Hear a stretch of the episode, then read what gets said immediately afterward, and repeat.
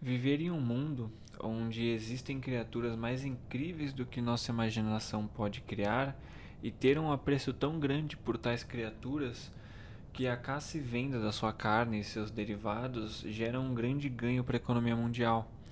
Isso faz com que os humanos existentes adotassem a vida no céu, para que pudessem usufruir de uma vida farta de aventuras e comida. Eu tô falando do anime Drifting Dragons e o episódio de hoje vai ser como sobreviver sendo um caçador de dragões em Drift Dragons. Então, se você é novo, eu sou o John, bem-vindo ao canal Como Sobreviver ao Planeta Terra. Se você gostar do conteúdo, ativa o sininho e se inscreve aí para sempre receber as notificações. E bora em como sobreviver sendo um caçador de dragões em Drift Dragons.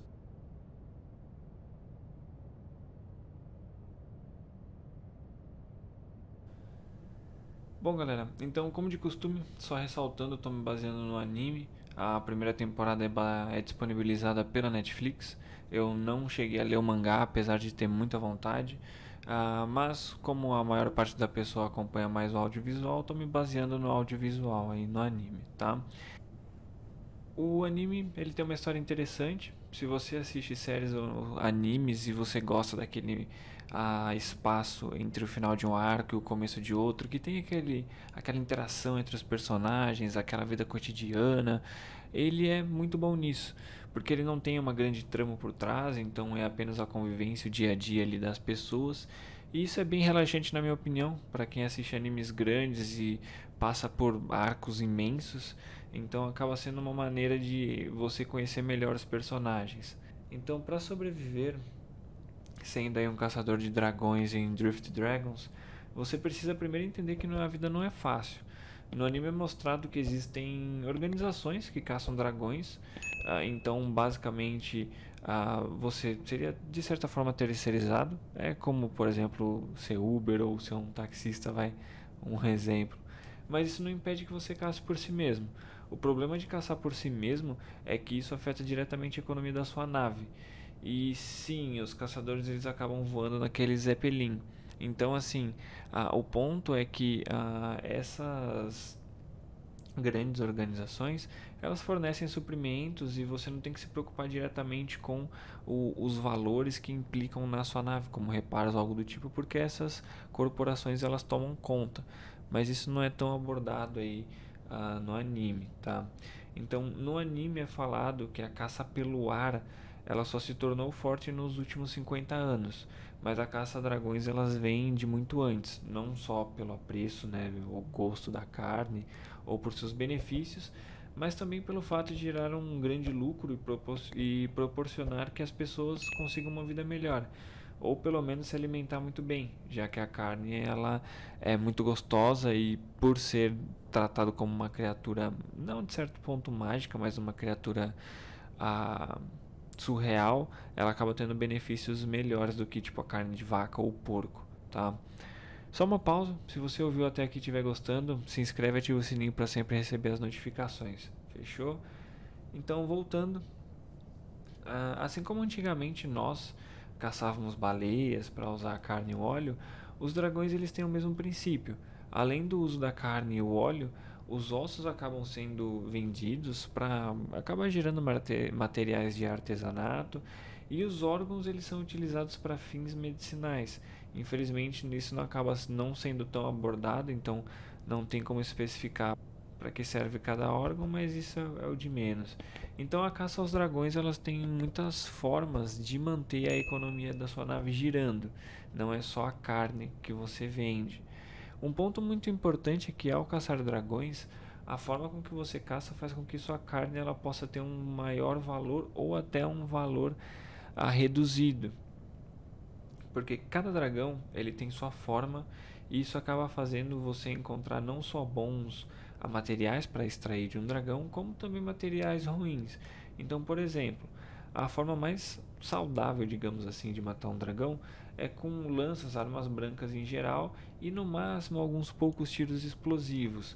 Usar munição para paralisar o animal ou até envenenar ele vai acabar depreciando a carne. né? E os materiais porque acaba fragilizando o animal e você acaba usando de meios que acabam afetando e entre aspas destruindo o corpo completo do animal.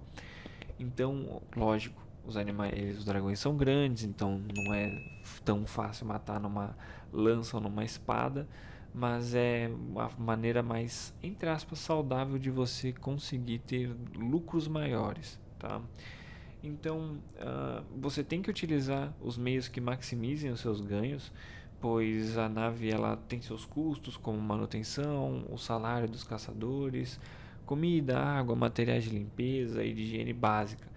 Então, manter a nave ela tem um custo muito elevado, então você tem que pensar não só em caçar o máximo de dragões possíveis, mas caçar de maneiras com que façam que você tenha um grande lucro, para que você não saia perdendo nada. E tirando que, claro, se manter por vários dias ah, em temperaturas baixas, que é o caso porque eles ficam muito tempo no céu, acaba afetando o corpo. Então, ter uma comida quente e se manter hidratado é muito importante para que todos na nave tenham ah, que tenha a possibilidade de dar o seu máximo quando preciso. Uh, os dragões em Drift Dragons eles não oferecem riscos para a humanidade, Apesar de serem grandes criaturas e alguns terem habilidades capazes de matar humanos, não só com seu peso, por exemplo, né, e seus dentes, uh, eles não atacam seres humanos. Então dificilmente uma cidade vai ser atacada por um dragão. Claro que ao caçar e ferir um, tem chances dele revidar para se proteger, mas você não vai estar tá voando e um dragão vai vir e atacar sua nave. É só em questão de defesa mesmo. Então as chances são baixas de você sofrer um ataque de dragão. Não é impossível, mas né, é muito pequena a chance de você ser atacado. E no próprio mundo, os dragões eles não foram totalmente catalogados, então podem exi existir diversos tipos de dragões, tamanhos, e isso inclui lendas que podem ser criadas. Tá? É aquela velha história do pescador. Ele viu, só ele estava lá, pode ser muito bem mentira ou verdade.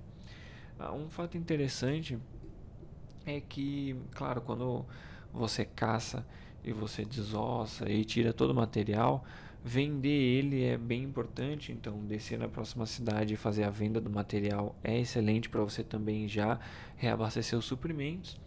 Ah, mas tem muitas cidades que não acabam deixando os caçadores ah, usar de suas instalações pelo simples fato de que eles acreditam que ah, os caçadores de dragões, por eles caçarem os mesmos, eles acabam sendo caçados por dragões. Então existem dragões que podem uh, caçar esses caçadores e isso acaba fazendo com que essa lenda gere um impacto direto na vida pessoal dos caçadores que não podem se abrigar em determinados loca locais que têm essa ideologia.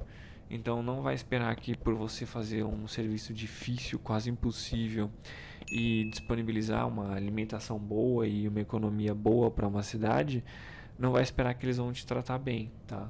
No anime é abordado uh, que os dragões eles nem sempre têm um gosto bom, então eles abordam muitas, uh, muitas maneiras de cozinhar e muitas formas de fazer com que algo banal como, sei lá, uma parte bem ridícula do dragão, assim, ridícula eu digo no sentido de algo que você não imaginaria ser comestível, e eles acabam fazendo ficar gostoso porque é o ganha-pão deles e também eles acabam se alimentando de dragões para eles manterem né, as pessoas vivas, porque já que eles não descem com tanta frequência para cidades, então é de suma importância se manter atento e pelo menos saber fazer um churrasco de dragão. Então, basicamente, para você sobreviver, sendo um caçador de dragões e de Drifting Dragons, você tem que tomar muito cuidado ao caçar, sempre estar atento ao que o dragão deve fazer Chegando perto de alguma cidade é sempre bom reabastecer seus suprimentos e vender aquilo que você já conseguiu extrair. Tomar muito cuidado para manter a economia da nave, pois não queremos ninguém passando fome ou frio e muito menos a nave cair por falta de manutenção. E sempre se atentar aos modos necessários para finalizar o dragão. Então, para que você não estrague nada do animal e você tenha um lucro maior. Então é uma verdade dura, mas matar dragões que são criaturas pacíficas é uma forma de sobrevivência. Assim como hoje nós nos alimentamos de animais como vacas e porcos, então apesar de serem criaturas excepcionais, caçar e vender faz com que as pessoas tenham a oportunidade de ter algo a mais em suas vidas. Fechou? Eu espero que vocês tenham gostado desse episódio. Se você gostou, se inscrever e ativar o sininho para sempre receber as notificações. E até a próxima. E um beijão para vocês.